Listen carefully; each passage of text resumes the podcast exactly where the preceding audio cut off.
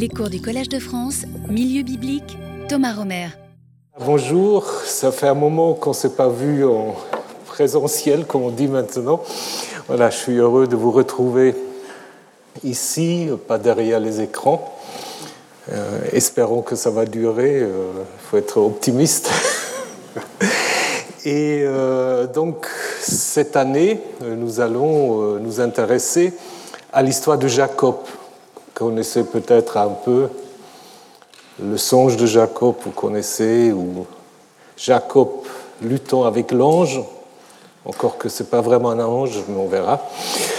Et donc, euh, ce que nous allons faire cette année, donc, euh, le cours sera suivi pour celles et ceux qui veulent d'un petit séminaire où nous allons un peu approfondir les textes euh, en hébreu et puis parfois aussi avoir des interventions de quelques collègues. Je vous en dirai quelque chose pour celles et ceux qui restent tout à l'heure. Voilà, mais commençons avec la plus ancienne épopée de la Bible, l'histoire de Jacob. Donc nous allons voir que probablement nous avons là vraiment une des traditions les plus anciennes euh, de la Bible. Mais pour situer cette histoire euh, de Jacob, euh, rappelons brièvement où ça se situe, évidemment dans le livre de la Genèse. Le livre de la Genèse, en fait, nous avons deux grandes parties une première partie qu'on peut vraiment appeler euh, le cycle des origines. C'est vraiment les origines qui concernent l'ensemble de l'humanité. Euh, création, création d'abord euh, du ciel, de la terre, du premier couple humain. Et ensuite, tout de suite, avec un Abel, les grandes questions qui se posent à l'humanité dès que l'humanité est créée. Et nous avons la preuve encore aujourd'hui. Dès que l'humanité est créée, il y a la violence, il y a les conflits, il y a les guerres. Et c'est l'histoire de Cain Abel qui raconte ça de manière exemplaire, en montrant aussi comment la civilisation est liée en fait à euh, ces conflits, puisque Cain, le premier meurtrier, devient aussi euh, le fondateur de la civilisation parce qu'il construit la première ville et ses descendants, comme vous le savez sans doute, vont inventer la métallurgie, la musique, euh, les arts, euh, etc. Ensuite, on a le déluge, le déluge qui marque une césure, comme d'ailleurs dans les grands mythes de l'Ancien Orient. Le déluge, en fait, met fin à un certain ordre surtout aussi au système végétarien, parce que je vous rappelle que euh, les premiers humains et les premiers animaux aussi sont créés végétariens, et c'est seulement après le déluge qu'on puisse en effet, qu'on peut consommer euh, de la viande, à l'exception du sang. Et puis euh, la redéfinition du monde après le déluge, la dispersion des trois fils de Noé de deux manières différentes, soit de manière tout à fait paisible, ce qu'on a au chapitre 10 avec la table des nations, où chacun s'installe à un coin, développe ses langues, ses cultures, et l'histoire du tour de Babel, où tout d'un coup l'humanité est de nouveau euh, unie et va se disperser à cause d'une intervention divine, puisque Dieu prend très mal l'idée qu'on veut construire une tour qui va jusqu'au ciel. Alors après, euh, vous verrez que Jacob voit justement une rampe qui va jusqu'au ciel. Mais ça, c'est pour plus tard. Donc ça, c'est la première partie, euh, l'origine de l'humanité. Et puis dans la deuxième partie, Genèse 12 à 50, les choses se rétrécissent d'une certaine manière, puisqu'on passe euh, de l'histoire de l'humanité à l'histoire du peuple hébreu. Mais pas seulement parce que ce qu'on appelle les patriarches, aujourd'hui il faut parler des patriarches et des matriarches, euh, c'est d'ailleurs normal, parce que si vous regardez ici le tableau, il y a plus de femmes que d'hommes dans cette affaire.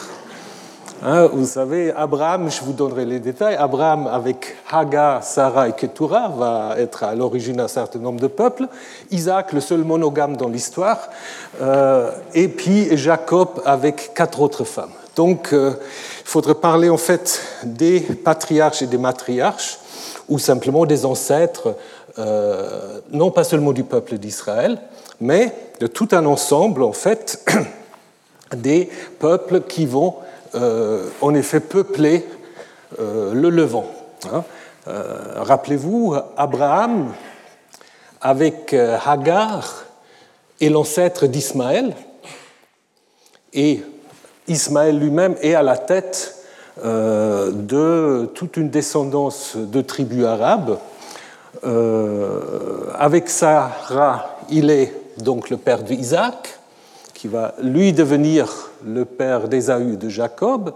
Et puis, on oublie souvent, après la mort de Sarah, il y a encore une troisième femme, Ketura, euh, qui lui donne aussi un certain nombre de fils, parmi lesquels Midian ou Madian, euh, qui sont aussi des tribus arabes. Donc euh, Abraham, ce n'est pas simplement Isaac et Jacob, c'est aussi Ismaël, c'est Midian et bien d'autres tribus. Idem pour euh, Isaac. Isaac, bah, nous allons le voir plus en détail, il est présenté comme étant le père de Ésaü et de Jacob. Hein, Ésaü qui lui-même aussi va avoir toute une descendance, en fait, qui va être l'ancêtre des Édomites. Donc euh, vous avez là euh, toute sa descendance qui est détaillée au chapitre 36 de la euh, Genèse. Et ensuite, la lignée Israël, elle va continuer avec Jacob. Et Jacob, justement, il va changer de nom. Jacob, à un moment donné, il s'appellera Israël justement pour montrer que la ligne Israël va passer par lui, avec ses douze fils de euh, quatre euh, femmes, donc deux femmes principales et deux servantes. Euh, je vous raconterai les détails dans un instant. Mais les tribus, les douze tribus, bah, dans la Genèse, il y a encore une autre intervention, une intervention d'une fille égyptienne fille d'un grand prêtre, qui, avec Joseph, un des fils, va enfanter Manassé et Ephraim, qui vont apparaître dans de nombreuses listes des tribus d'Israël. Donc vous voyez, et puis j'ai oublié, bien sûr, euh, il y a une fille qu'on oublie souvent, Dina, qui sera aussi à l'origine d'une histoire assez compliquée au chapitre 34. Donc si vous regardez ce tableau, qui est encore un peu simplifié parce que normalement c'est encore un peu plus compliqué. Mais vous voyez en fait que ce que montre l'histoire des patriarches, c'est que euh, tout le monde en fait est lié. J'aurais pu parler encore de Lot. Hein. Lot qui est l'ancêtre des Ammonites et des Moabites, bah, il est lié à Abraham en étant euh, son neveu. Hein. Donc vous voyez que presque tout le monde euh, qui se trouve dans le Levant a des liens de parenté, à l'exception de qui? À Moïse, non, Moïse, après Moïse, il sera, Moïse sera tout à fait cachère. Il est, euh, en fait, il est, il est fils euh, d'une lévite. Le père, on ne sait pas trop, quoi. Alors, il y a, bon, on va faire les choses courtes, il y a les Philistins, Hein, les Philistins avec lesquels on n'a pas de lien de parenté, pour une raison tout simple, c'est que les Philistins ne sont pas circoncis. Donc euh, les Philistins sont les autres, parce que tous ces peuples, euh, en fait, pratiquent la circoncision, euh, sauf les Philistins. Mais en même temps, dans l'histoire des patriarches, on peut séjourner chez un roi philistin, qui est d'ailleurs très gentil, Abimelech, qui accueille à la fois Abraham et Sarah, et Isaac et Rebecca. Hein, je vous en dirai quelque chose euh, tout à l'heure. Donc, Jacob, c'est lui qui va en effet ouvrir la ligne d'Israël, mais l'histoire de Joseph, en fait, continue d'une certaine manière euh, la Genèse et montre que tout à coup, le peuple se trouve en Égypte. Et la fin de l'histoire de Jacob se trouve maintenant dans l'histoire de son fils Joseph que les frères vont en Égypte et qui fait venir euh, Jacob et toute sa famille pour les sauver d'une famine. Donc du coup, euh, l'histoire de Jacob est mêlée à l'histoire de Joseph. Il meurt en Égypte et il est enterré, par contre, dans le pays de Canaan, dans le même tombeau que Abraham et Isaac. Alors, ces différentes histoires d'Abraham, d'Isaac, de Jacob sont organisées dans un système qui parcourt en fait l'ensemble de la Genèse et euh, qui euh, en fait se caractérise par ce titre Toldot. Hein, les Toldot. Ça commence déjà au début, au chapitre 2, les Toldot du ciel et de la terre pour introduire l'histoire d'Adam et d'Ève. Hein. Les Toldot peut traduire par engendrement, l'histoire, la généalogie. Et ce qui est intéressant, c'est que les Toldot de Terah, qui est le père en fait d'Abraham, vont introduire l'histoire d'Abraham.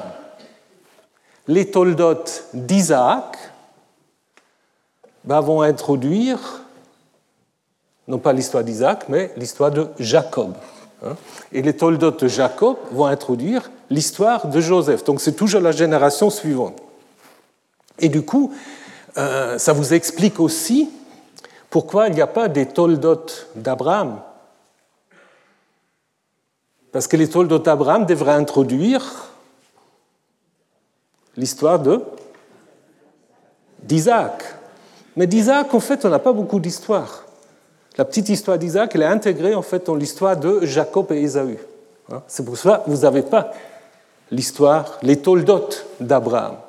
Et ensuite, vous avez d'autres Toldot qui sont plutôt des listes, qui sont un peu des lignes secondaires si on se place dans une perspective israélite. C'est les Toldot d'Ismaël qui viennent tout de suite, c'est une liste hein, des douze descendants d'Ismaël. Idem, les Toldot d'Ésaü, c'est la liste des descendants en fait d'Ésaü, donc des chefs édomites.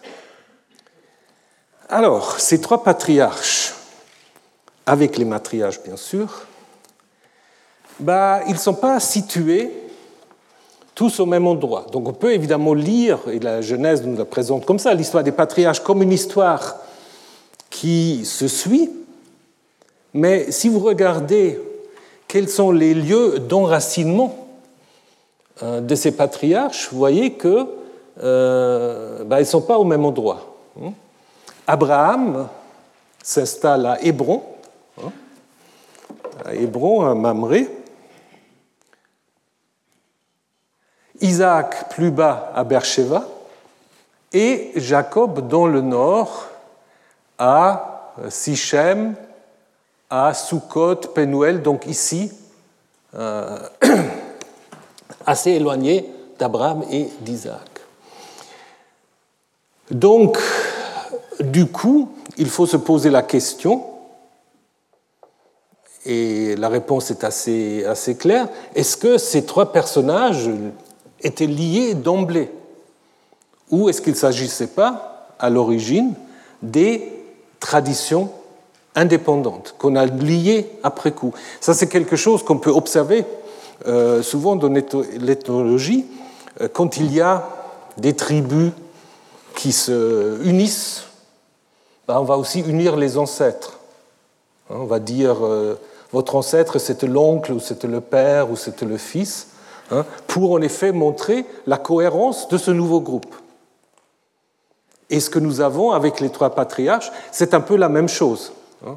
Donc euh, le lien n'est pas originel. Euh, à l'origine, c'est trois traditions indépendantes, bien que sur le plan littéraire, parfois c'est un peu difficile euh, de reconstruire exactement cette fusion. On a l'impression que le lien entre Abraham et Isaac, déjà géographiquement, ils sont très disons, relativement proches entre Beersheba et Hébron, hein, que ce lien est probablement plus étroit que le lien avec Jacob. Pourquoi? C'est très simple. Vous connaissez tous l'histoire de l'annonce du Fils à Abraham.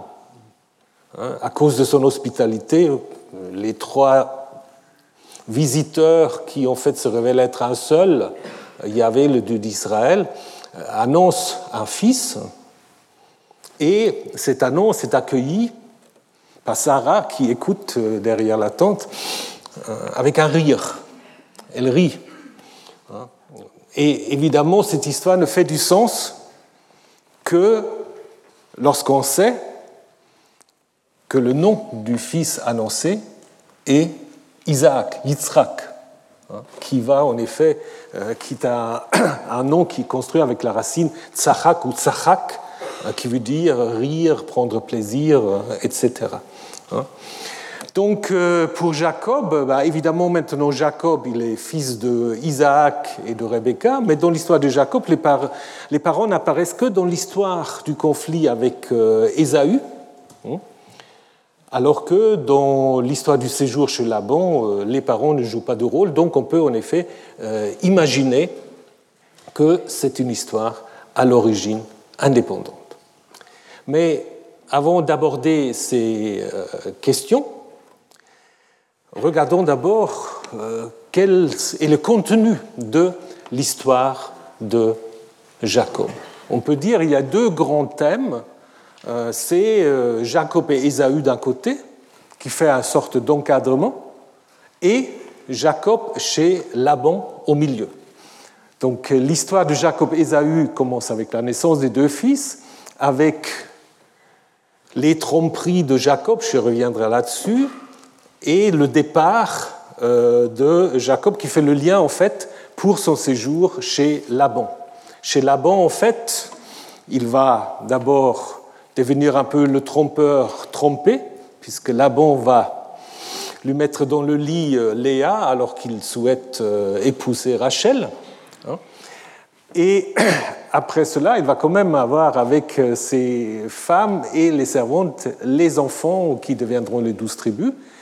Il va s'enrichir, il va repartir, et cela, en fait, va préparer euh, la rencontre avec Ésaü, rencontre avec Ésaü, qui est précédée de cette rencontre nocturne avec un être mystérieux qui fait que Jacob devient Israël. Il rencontre, se réconcilie avec euh, Ésaü, mais les deux vont se séparer. Ésaü dans le sud, à euh, Jacob dans le nord, à Sichem.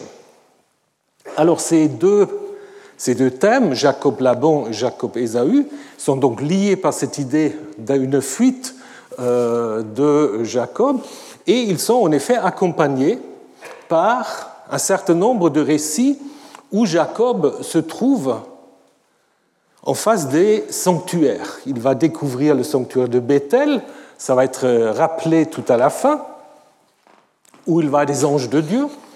Après, quand il revient il y a le sanctuaire de Mahanaïm, où il va également voir les anges de Dieu.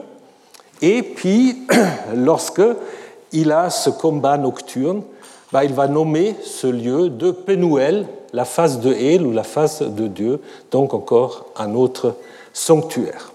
Donc, l'histoire commence, comme nous l'avons vu, avec euh, ce titre la généalogie d'Isaac ou les Toldot d'Isaac, qui ensuite va introduire la naissance des frères euh, jumeaux avec un motif qui est très fréquent, euh, motif de la stérilité. Hein, stérilité de Rebecca, hein, euh, qui ensuite va être levée, mais qui rappelle la stérilité de Sarah, par exemple, ou la stérilité de Anne, la mère de Samuel, la stérilité de la femme euh, de la mère pardon, de Samson, donc c'est un thème assez fréquent. Euh, et suite à cette stérilité, un autre thème très fréquent aussi, le conflit entre deux frères, notamment entre deux jumeaux, qui commence déjà en effet dans le ventre maternel. Euh, ce conflit, cette tension entre les deux frères va en s'aggravant. D'abord, nous avons cette histoire où Ésaü vend sa, situation de premier-né, ce qu'on dit souvent le droit d'aînesse, on va, le voir plus en détail, euh, pour un plat de lentilles. Ensuite, il y a une sorte d'interlude, puisque tout à l'heure je vous parlais euh, du roi philistin. En 26, euh, Isaac et Rebecca se trouvent tout un coup chez Abimelech, roi des Philistins. Mais on est très étonné, ils n'ont pas d'enfants. Puisque autrement, comment euh, Isaac aura pu présenter Rebecca comme sa sœur hein, Parce que ça, c'est ce motif où le patriarche présente sa femme comme sa sœur pour, en fait, euh, pas être inquiété par les habitants du pays. Donc, ça montre bien que là, c'est une autre une autre tradition qui a inséré dans l'histoire de Jacob et Ésaü.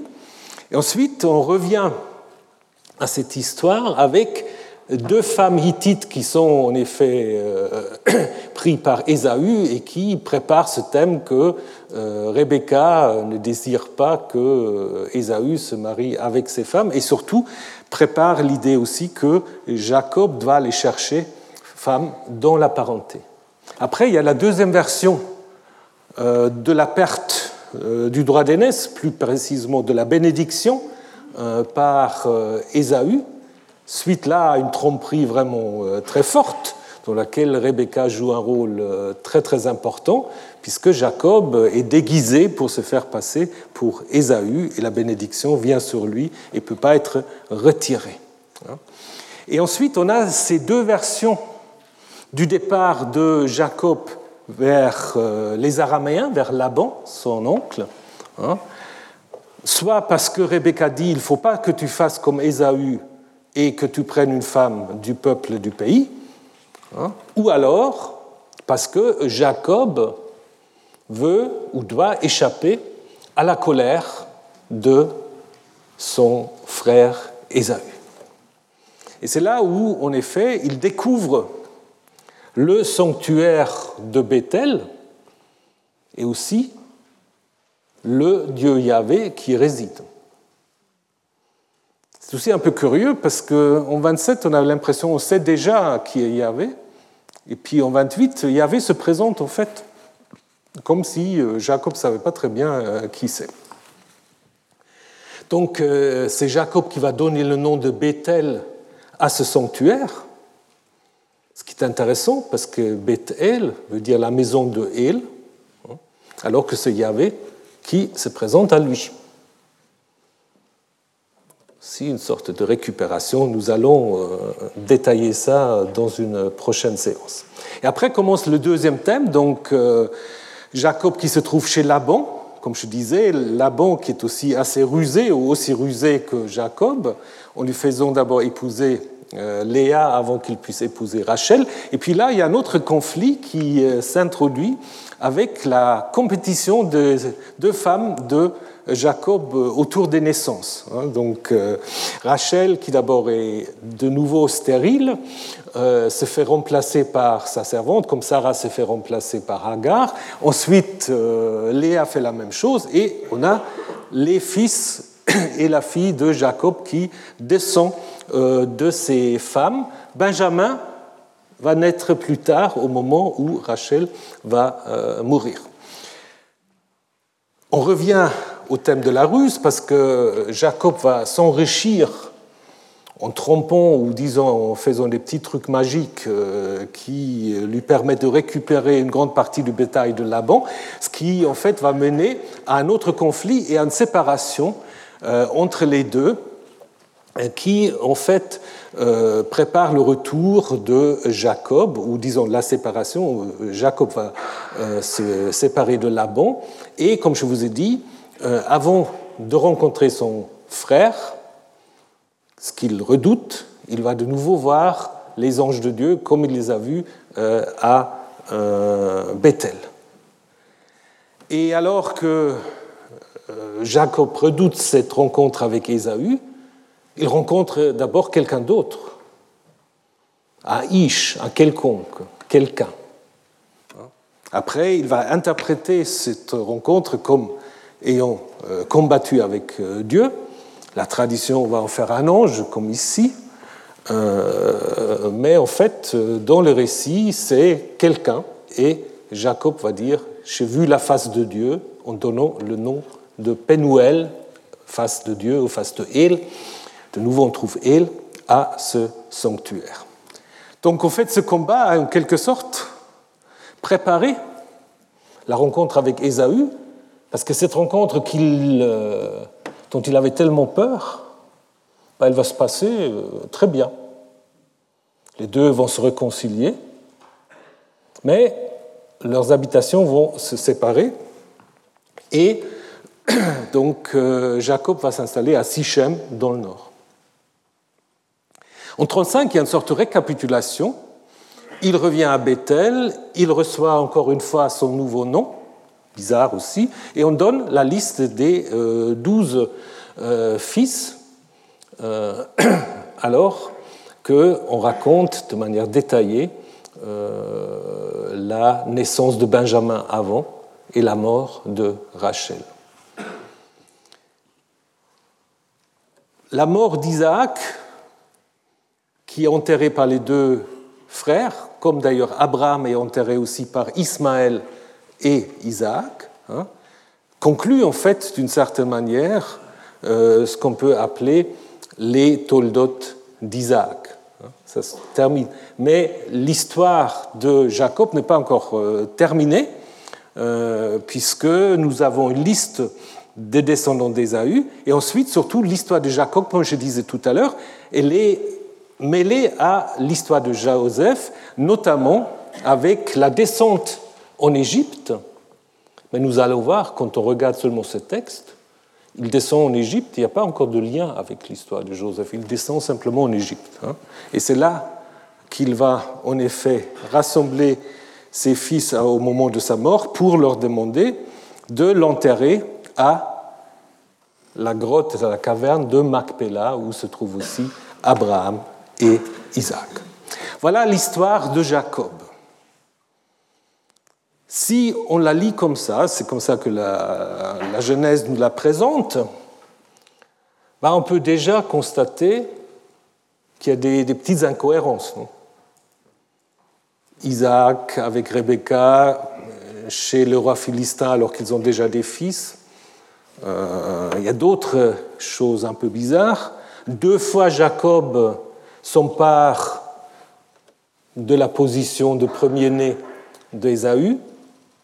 On donne deux raisons différentes pour le départ chez Laban, hein, soit pour prendre femme là-bas, soit pour s'enfuir d'Ésaü. Deux fois, il va au sanctuaire de Bethel. Deux fois, on raconte qu'il change de nom. Deux fois, on donne la liste des douze fils de Jacob. Et il y a aussi quelques tensions euh, par exemple, en Genèse 33, au moment de la réconciliation avec euh, Ésaü, les fils sont encore tout petits, les enfants.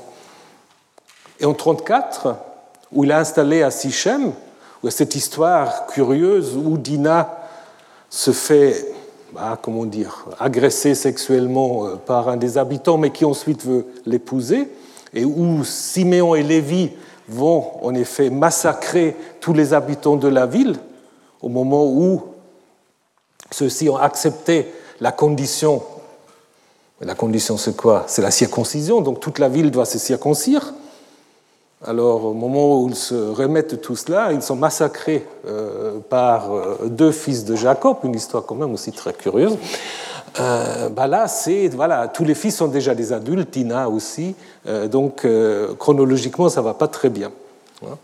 Idem à la fin de Genèse 26, on apprend qu'Ésaü a 40 ans, il se marie déjà avec deux femmes hittites, alors que dans l'histoire de 27, où il est trompé par son père, il est encore dans la maison. C'est un, jeune adolescent, chasseur, mais rien n'est dit des femmes qu'il aurait déjà en fait épousées. Donc, on doit donc imaginer que l'histoire de Jacob s'est construite en plusieurs étapes.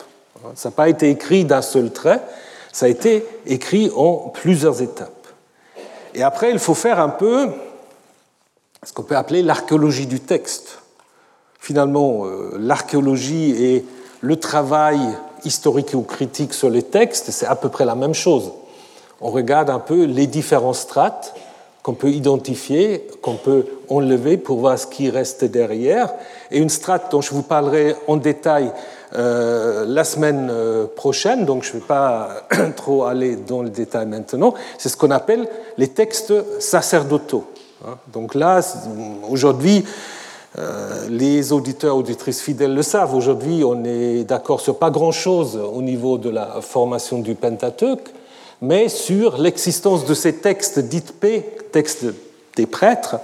Hein, on, est assez d'accord, et puis on peut euh, assez facilement les identifier Euh, mais on va aussi, mais je vous dirai ça de manière plus précise la semaine prochaine, que contrairement à l'histoire d'Abraham, où ces textes sacerdotaux sont présents euh, de manière très claire, construisent en effet une histoire indépendante, dont l'histoire de Jacob, c'est un peu plus compliqué.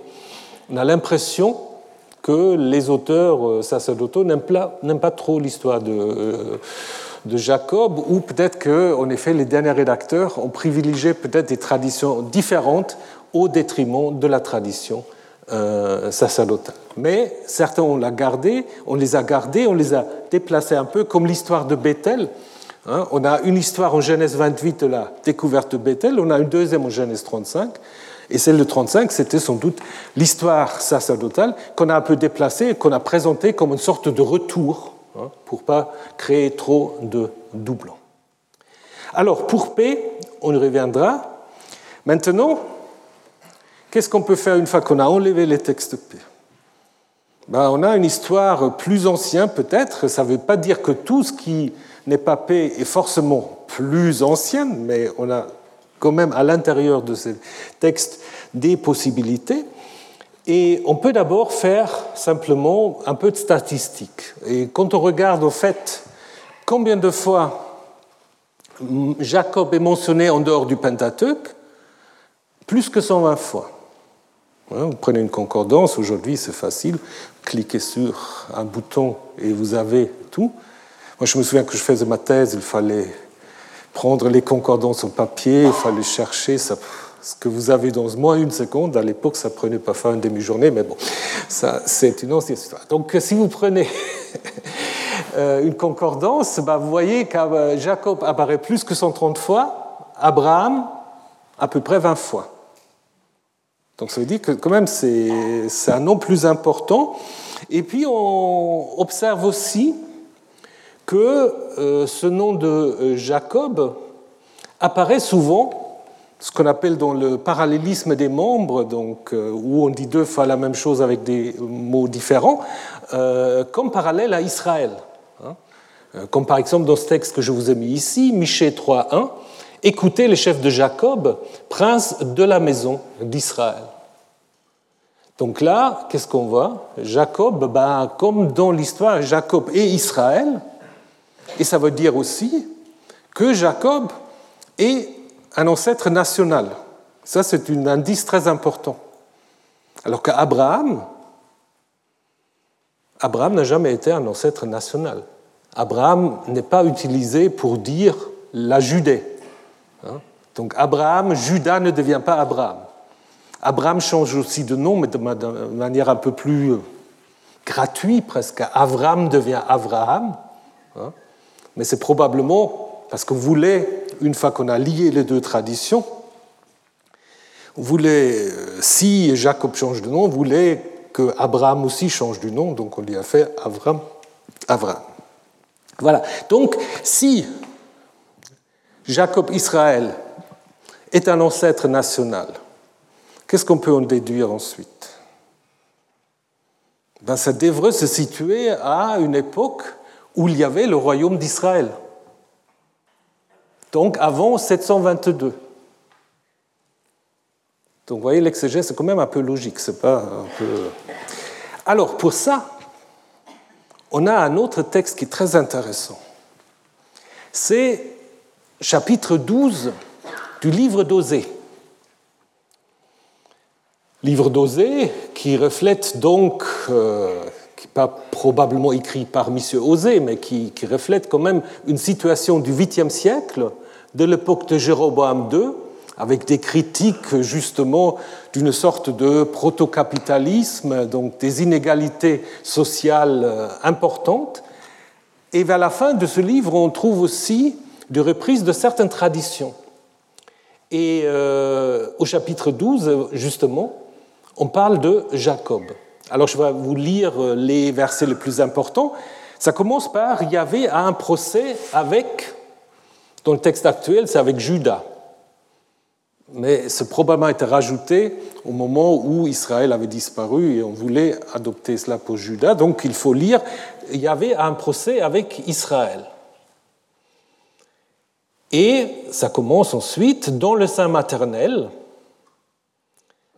Il, donc Jacob, puisqu'il s'agit de faire rendre compte à Jacob, Jacob Israël, donc, hein, euh, de sa conduite et de rétribuer selon ses actions. Dans le sein maternel, soit il a trompé son frère ou il a saisi son frère par le talon, parce que c'est le même verbe. Hein. Dans sa vigueur, il a lutté avec Dieu. Il a lutté avec El et il l'a emporté. Donc là, il y a un petit problème euh, hébraïque euh, que je ne vais pas trop détailler. Euh, dans le texte actuel, et c'est là à l'origine de l'idée que Jacob aura lutté avec un ange. Hein. parce que dans le texte massorétique, vous avez Vaïsar el Malak. Donc il a lutté, combattu avec un ange, mais ce Malak, pour ceux qui savent un peu l'hébreu, c'est probablement une glose. À l'origine, c'est qu'il a lutté, le El, ce n'est pas la préposition, c'est El, la divinité. Donc il a lutté avec El, et quelqu'un a rajouté après Malak, et donc du coup, El est devenu la préposition. Donc c'est plus logique de dire il a lutté avec El, il a emporté, il pleura et supplia. À Bethel, il le trouva, et c'est là qu'il a parlé avec lui texte massorétique avec nous, c'est pour en fait introduire le lien avec les destinataires. Après, on va continuer avec le verset 8. Canaan a dans sa main une balance trompeuse, il aime frauder. Éphraïm dit Je ne fais que m'enrichir, j'ai acquis une fortune, dans tout mon travail, on ne me trouvera pas un motif de péché. Et ensuite, en contraste, mais moi, je suis Yahvé ton Dieu, depuis le pays d'Égypte. Je te ferai de nouveau habiter sur des tentes, comme au jour où je, vous rencontrais. Je parlerai aux prophètes, je multiplierai les visions, par les prophètes, je dirai des oracles ou des paraboles. Si déjà Galaad et Fausté, ils sont devenus, eux, du néant, au Gilgal, ils ne cessent de sacrifier des taureaux, même leurs autels sont comme des tas de pierres, sur des sillons de champs. Jacob s'enfuit au plein d'Aram et Israël, donc là vous avez Jacob Israël, hein, Jacob euh, donc s'enfuit au plein d'Aram, Israël servit pour une femme et pour une femme il a gardé. Là il a un jeu de mots, mais par un prophète, Yahvé a fait monter Israël hors d'Égypte et par un prophète, Israël a été gardé. Donc qu'est-ce que ce texte veut dire? Qu'est-ce que ce texte nous montre? Le texte nous montre quand même d'abord que l'auteur connaît très bien l'histoire de Jacob. Hein, parce que on a euh, beaucoup d'éléments qu'on trouve dans l'histoire de Jacob, sa naissance, le conflit avec le frère, le combat avec Dieu, l'étymologie du nom Israël parce qu'il a combattu, la rencontre à Bethel, l'enrichissement, la fuite vers Aram, l'allusion à Galaad, comme au monceau de pierre où il va faire alliance avec euh, Laban, la servitude pour une femme, et peut-être aussi le thème de Jacob vivant sous la tente au chapitre 25. Hein. Donc c'est beaucoup de choses. Et puis ensuite, je ne vais pas le détailler maintenant, si vous regardez, vous avez tout un vocabulaire qui est identique. Hein. Vous avez le sein maternel, la racine acave, euh, tromper ou tenir par le talon, racine très rare, euh, lutter, racine également rare, euh, l'emporter, barach, etc. Donc ça veut dire quoi? Ça veut dire qu'il y a une relation très forte entre ces textes et l'histoire de Jacob dans la Genèse. Donc l'auteur de ce texte doit probablement connaître euh, l'histoire de Jacob, peut-être sans le texte sacerdotal. Or, ça a été contesté, évidemment, euh, les choses sont toujours un peu contestées, par Nadav Naaman de l'université Tel Aviv. Euh, lui, en fait, il pense que Osée 12, en fait, est la source de l'histoire de Jacob, c'est-à-dire en fait l'auteur de la Genèse, il aura eu le texte de Osée 12, et à partir de ce texte, il aura construit l'histoire de Jacob. Alors, est-ce que c'est convaincant? Ah, Je vous laisse réfléchir. Euh, moi, je pense non, parce que le texte Osée 12, il est tellement allusif. Bon, il connaît beaucoup de choses, mais en même temps, je pense que ça peut marcher seulement si les destinateurs, le public, connaît l'histoire auquel il fait référence. Et il la présente d'une manière euh, même assez euh, négative. Donc, euh, d'ailleurs, il y a des, racines qui sont attestées. La racine Sarah, lutter avec, c'est seulement dans la Genèse et ici, ou si Akave, seulement en Genèse 32, Jérémie 9 et Osée 12. Donc, il y a quand même un lien aussi au niveau du vocabulaire qui est assez proche, qui me semble plutôt, en effet, euh, pencher vers l'idée que Osée 12 connaît déjà une histoire de Jacob très proche de celle que nous avons dans la Genèse. Et ça, évidemment, c'est très important, parce que ça donne en fait sorte de euh, terminus ad quem, c'est-à-dire là, si on peut dater Osée 12, on sait qu'à cette époque-là, il y a déjà une histoire de Jacob. Bon, si c'était aussi simple. Alors, la date traditionnelle d'Osée 12, c'est en effet qu'on dit, ça reflète vraiment, comme je disais tout à l'heure, ça reflète la situation euh, du royaume du Nord d'Israël au 8e siècle, euh, sans doute sous le règne de Jéroboam II où euh, Israël, en effet, a fait un grand essor économique, mais avec aussi tous les problèmes sociaux que ça comporte. Et donc, on pensait souvent que voilà, ce texte reflète cette situation. D'ailleurs, on peut aussi encore rappeler euh, que Jérémie 9 semble aussi déjà connaître l'histoire de Jacob, puisqu'il y a euh, cette allusion au nom de Jacob, euh, Kol Ach Akov Yaakov, chaque frère trompe, est un trompeur, hein, avec le nom de euh, Jacob. Or, cette datation au 8e siècle est maintenant contestée par plusieurs auteurs. Je vous ai donc cité ici Jacob Wörle, Jacob Moses and Levi, Pentateuchal Figure in the Book of the Twelve, qui pense en effet que ce texte est beaucoup plus récent, puisque selon lui, il connaît la version sacerdotale de l'histoire de Jacob. Alors ce sera embêtant, parce que du coup, euh, on ne pourra pas utiliser ce texte pour dater euh, Jacob plus tôt. À son argument, c'est en fait c'est un seul argument, euh, c'est lorsque en Osée 12, en parlant de Bethel, on trouve, il a parlé avec nous, ou plus probablement avec lui, Vesham Yodiber Imo, ou Imanu.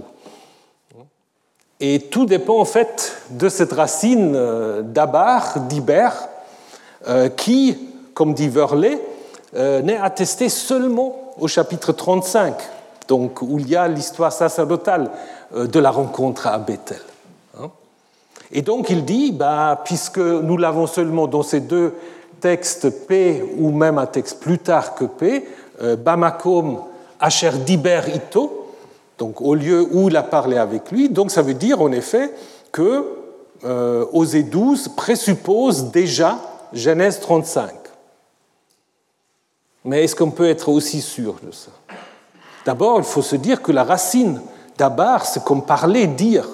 C'est un verbe quand même très très répandu. Hein? Est-ce que parce que c'est dans la Bible, je crois, c'est plus euh, de 2500 fois. Donc est-ce que du coup, euh, on peut vraiment faire dépendre tout cela de Dabar? Et en plus, ça de nouveau pour les hébraïsants, si vraiment c'est une citation de Genèse 35, ben, il aura pu citer comme il faut, parce que euh, là c'est Asher Diber Ito avec Et alors que dans Osée, on a en fait la préposition im avec aïn. Hein. qui dit la même chose, mais s'il avait cité, il aurait pu citer exactement comme c'est en Genèse 35. Donc du coup, je ne suis pas convaincu par euh, cette théorie, et je pense en effet que euh, nous avons euh, tout à fait la possibilité, et même je dirais, c'est la plausibilité de situer Osée 12 au 8e siècle. Alors on pourrait aussi s'intéresser encore, pour une datation au 8e siècle, au fait que Jacob va à Haran. Hein? Haran, qui, euh, dès le 19e et surtout 8e siècle, devient un peu la capitale occidentale euh, de l'empire néo-assyrien. Hein? Les néo-assyriens sont, euh, d'une certaine manière, des araméens. Hein? La cour néo-assyrienne, c'est Jean-Marie Durand qui disait ça souvent, la, cour néo-assyrienne, c'est en fait un cours d'araméen.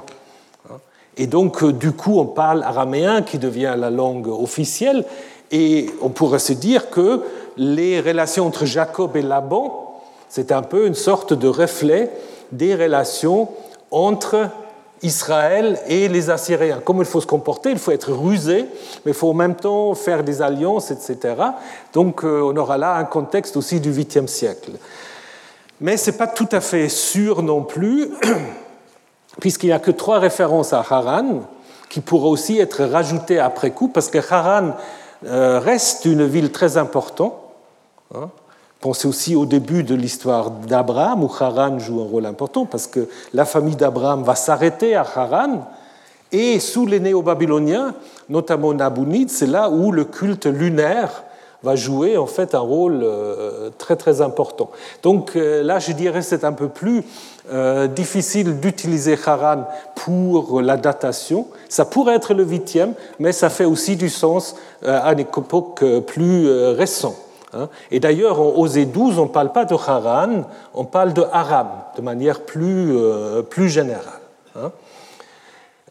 Par contre, si on reste au 8e siècle, comme nous l'avons dit, euh, le règne de Jéroboam euh, fait tout à fait sens. Hein. Jéroboam, c'est un roi qui a régné plus que 40 ans et à qui la Bible en fait consacre sept versets alors que c'était sans doute euh, une des personnalités ou une des rois, un des rois les plus importants euh, d'Israël, Jéroboam II. Euh, on, apprend qu'il rétablit le territoire d'Israël depuis l'Ebo donc jusqu'au nord, jusqu'à la mer de l'Araba, jusqu'à la mer morte, mais il aussi, d'une certaine manière, contrôle le petit royaume de Juda, qui est en situation de vassalité.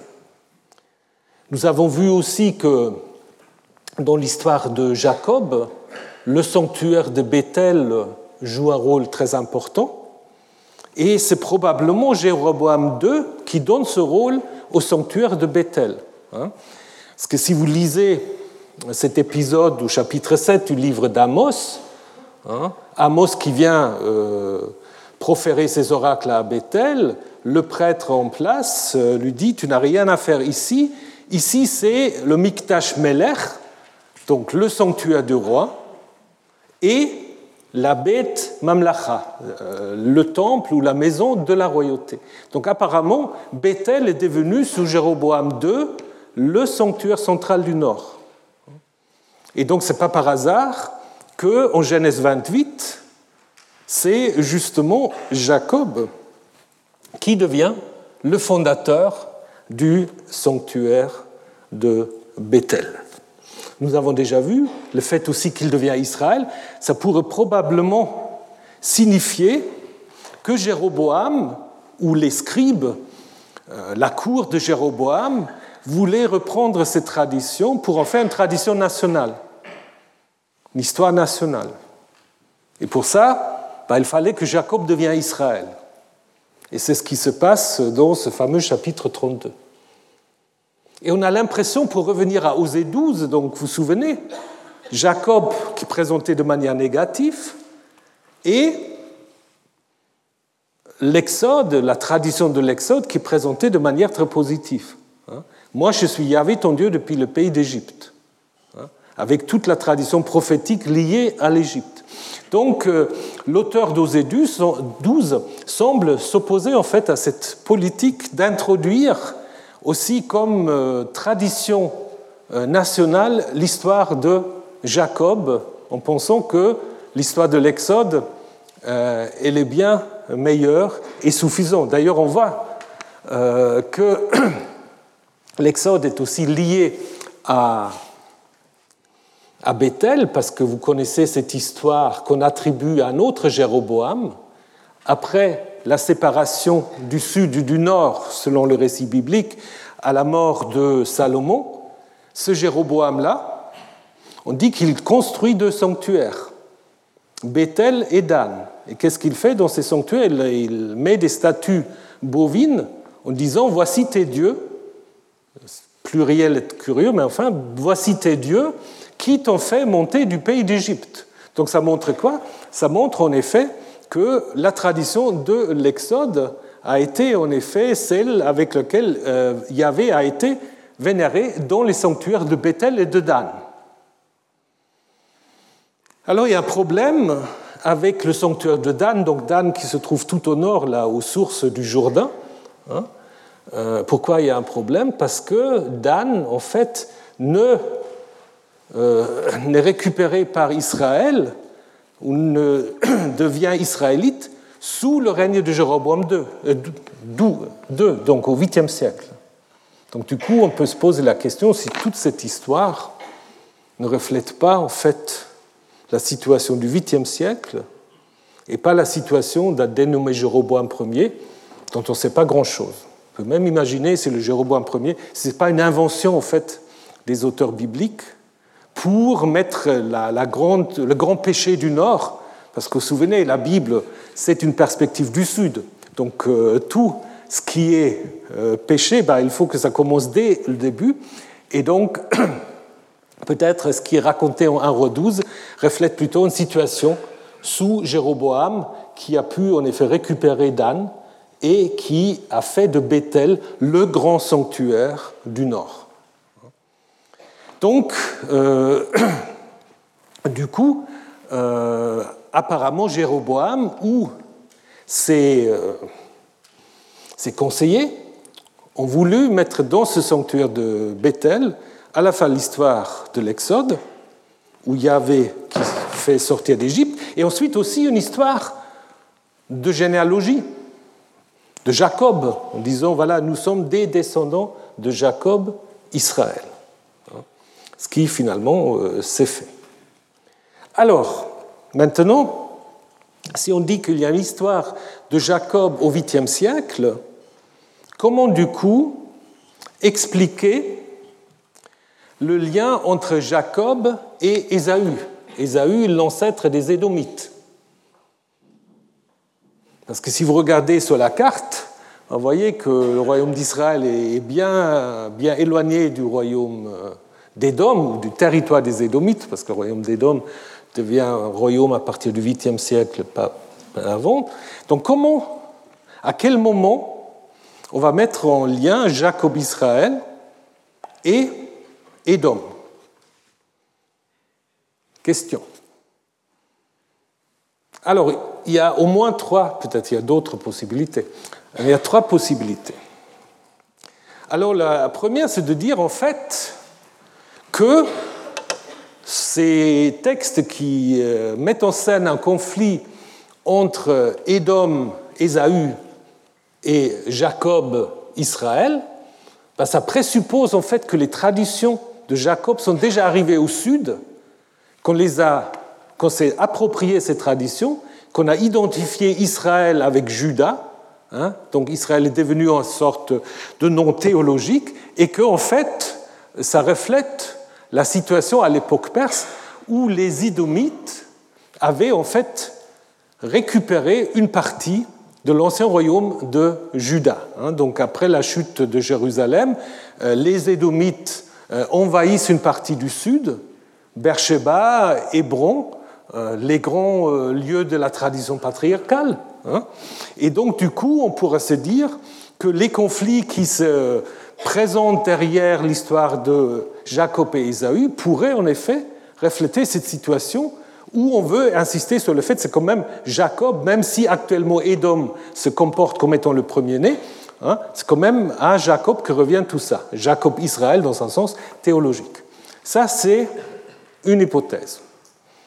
Une autre hypothèse, c'est juste le contraire, c'est de dire que c'est une tradition très très ancienne d'un lien commun entre Israël et Édom en lien avec la vénération du dieu Yahvé. Donc je vous rappelle le cours que nous avons vu, ben, ça fait quelques ans déjà, sur les origines de Yahvé. Hein. Si vous vous souvenez, euh, il, y a il, y a beaucoup de chances que Yahvé est un dieu du Sud. Hein. Et euh, dans les textes égyptiens, euh, nous avons en fait cette mention d'une population nomade qui sont appelés les chassous, et il y a des chassous de Séhir. Et Séhir, c'est justement un territoire en Édom, territoire montagneuse en Édom. Hein. Et ces chassous de Séhir, c'est aussi, euh, selon ces textes égyptiens, des vénérateurs de Yahvé. Donc, souvenez-vous de cela, euh, Yahvé vient du sud, et euh, du coup, euh, on a ces textes comme Deutéronome 33, Yahvé est venu du Sinaï, il se lève pour eux de Séhir, hein, ou Abacuc, il vient de Théman, Théman un autre nom encore pour Édom, le sein du mont, le sein du mont Paran. Donc on, on voit quand même qu'il y a un lien entre Yahvé et ce territoire. On peut même se poser la question si Yahvé n'était pas aussi une divinité édomite. Parce que Kos, qui devient le dieu des Édomites, n'est attesté qu'à partir du 8e siècle à peu près. Donc, euh, du coup, le lien entre Jacob et Ésaü pourra aussi garder un tout vieux souvenir hein, d'une vénération commune d'une divinité Yahvé, de différentes manières. Et d'ailleurs, on voit qu'à la fin de l'histoire, Jacob qui dit à Ésaü qu'il va le rejoindre à Séhir, ben, il va partir à Sichem. Comme sorte de séparation d'un groupe vénérant Yahvé qui s'installe dans le nord. C'est une possibilité. Et la troisième, c'est un peu une sorte de, synthèse, ou disons synthèse, ou compromis entre un et deux. C'est euh, le reflet d'une situation géopolitique. Pour rester au 8e siècle, il y a aussi des possibilités. Ces possibilités nous sont fournies en fait par les inscriptions de Kuntilet Ajrut. Kuntilet Ajrut, pour celles et ceux qui suivent le cours, on en a parlé beaucoup, euh, c'est donc un endroit, euh, une station, certains voulaient y voir un sanctuaire, disons une sorte de caravansérail qui en fait se situe sur la route qui va de Gaza à Elat ou à Aqaba. Et euh, à cet endroit, on a trouvé euh, des inscriptions euh, fort intéressantes. Je ne vais pas maintenant parler de Asherah, mais plutôt des appellatifs de Yahvé, parce qu'on a dans ces inscriptions à la fois un Yahvé de Théman, donc Théman, Édom, le sud, hein, et un Yahvé de Samarie. Donc là, nous sommes au 8e siècle, et Yahvé est donc à la fois vénéré à Théman et en Samarie. Le Yahvé du Nord et le Yahvé d'Edom, d'une certaine manière. Hein. donc, euh, cette relation Jacob-Edom pourrait avoir son sens aussi dans un tel contexte. D'autant plus que euh, Jéroboam semble avoir euh, contrôlé cette route hein, et Bon, c'est une possibilité. Il est possible que à euh, Kuntilet Ajrut, on a une sorte de représentation égyptianisante de, euh, de Jéroboam II. Donc, on pourrait aussi situer ces euh, récits Jacob-Ésaü dans ce contexte-là.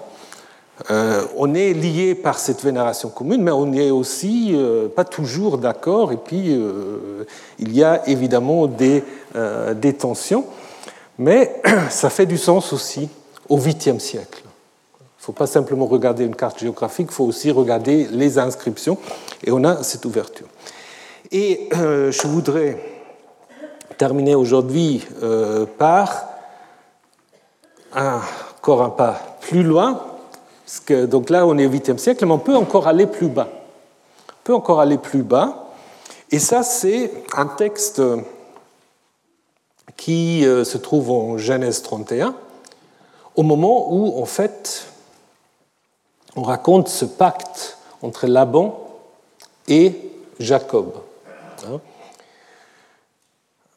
Donc vous vous souvenez, euh, Jacob, fils, dans le grand récit maintenant d'Aram, mais ensuite le pacte se situe en fait dans les montagnes de Galaad, et euh, donc euh, Laban dit à Jacob, concluant une bérite, une alliance, et puis on prend des pierres qu'on appelle Galaad ou Galéet, le tas de témoins, et Mitzpah, le lieu du guet. Et ce qui est intéressant ensuite, euh, les deux s'engagent à ne pas euh, donc violer cette frontière. Hein. Donc moi, je jure de ne pas dépasser ce tas dans ta direction, et toi, tu jures de ne pas dépasser ce tas dans ma direction. Donc qu'est-ce que ça veut dire en fait si on est tout à fait logique? On n'est plus à Aram, on est en Transjordanie. Hein? On est en Transjordanie euh, et apparemment, ce récit-là garde l'idée, en fait, d'une frontière en Transjordanie entre les Araméens et les Israélites. D'ailleurs, ce qui est intéressant ici, Jacob parle ici de ses frères. Il dit à ses frères, ramassez des pierres. Alors Jacob, normalement, il n'a pas de frère, ou alors on prend frère dans un sens très très large, donc c'est compagnon. Hein. Mais on pourra peut-être là aussi avoir encore les traces euh, d'une ancienne histoire, hein. donc euh, un récit éthiologique qui explique en fait une frontière en Galaad entre une population israélite et araméenne. Donc un peu, ce tas de pierres a un peu une fonction euh, comme le koudourou chez les Assyriens, sorte de, de pierre qui marque la frontière et donc, ce Galéed, ce monceau de pierre, bah, ça rappelle en fait la région de Galaad. Et c'est certainement pas par hasard. Donc, si vous regardez les, euh, les termes qui sont mentionnés, on a ce Mitzpah, ce lieu du guet. Hein. Mitzpah est en fait à identifier ici avec avec un mont euh, le plus élevé en fait euh, en Transjordanie, euh, Tel El Masfa, donc qui en fait est un lieu où on peut en effet surveiller tout, toute la région. Ça concorde avec le sens du nom, un lieu qui domine donc le lieu du guet, donc on peut en effet guetter, on peut observer. Et ça semble être en effet le plus oriental des sites israélites au Galaad, c'est-à-dire à la frontière du territoire araméen. Hein? Et d'ailleurs, un certain nombre d'autres lieux qui sont importants dans l'histoire de Jacob, comme euh, Penuel, Sukkot ou Mahanaïm, ben regardez, ils se situent tous dans cette zone-là. Hein? Donc ça veut dire que peut-être à l'origine, l'histoire de Jacob, elle se joue ici. Hein. Elle se joue en Transjordanie et raconte en fait, d'une certaine manière, une séparation hein, entre une tribu, un clan araméen, et un clan qui se sépare comme Abraham et Lot, d'une certaine manière, pour devenir un clan indépendant. Donc euh, le lieu d'enracinement de ces traditions-là, ça pourrait être en effet le sanctuaire de Penuel. Mais là, nous sommes au fer 1, 1000, même 1100 avant l'ère chrétienne, donc c'est très très difficile de retracer tout cela en détail, mais c'est le moment où se forme une sorte de frontière qui n'est pas une frontière politique, hein, une frontière d'occupation entre les Israélites et les Araméens. Hein. Et donc, la tradition de Jacob, bah, ce n'est pas encore la tradition de Jacob qui devient Israël, c'est une histoire de Bené Yaakov, des fils de Jacob, hein, qui en fait devient un groupe indépendant en se séparant des fils de Laban. Et euh, c'est certainement l'origine de ce texte qui nous mène peut-être en effet à la fin du deuxième millénaire avant notre ère. C'est pour cela que nous avons là des traditions vraiment anciennes. Alors la semaine prochaine, je vous montrerai comment on a lié Jacob à Abraham et Isaac. Et ensuite, nous allons reprendre ces textes sacerdotales euh, donc, euh, de l'histoire de Jacob. Et pour ceux qui ont envie, bah, ils resteront parce que dans, une, dans 20 minutes à peu près, on va faire un petit séminaire, on va regarder un peu les textes, donc c'est mieux que vous sachiez l'hébreu. Voilà. Les autres, bah, bon après-midi et à la semaine prochaine. Retrouvez tous les contenus du Collège de France sur www.colège-2-france.fr.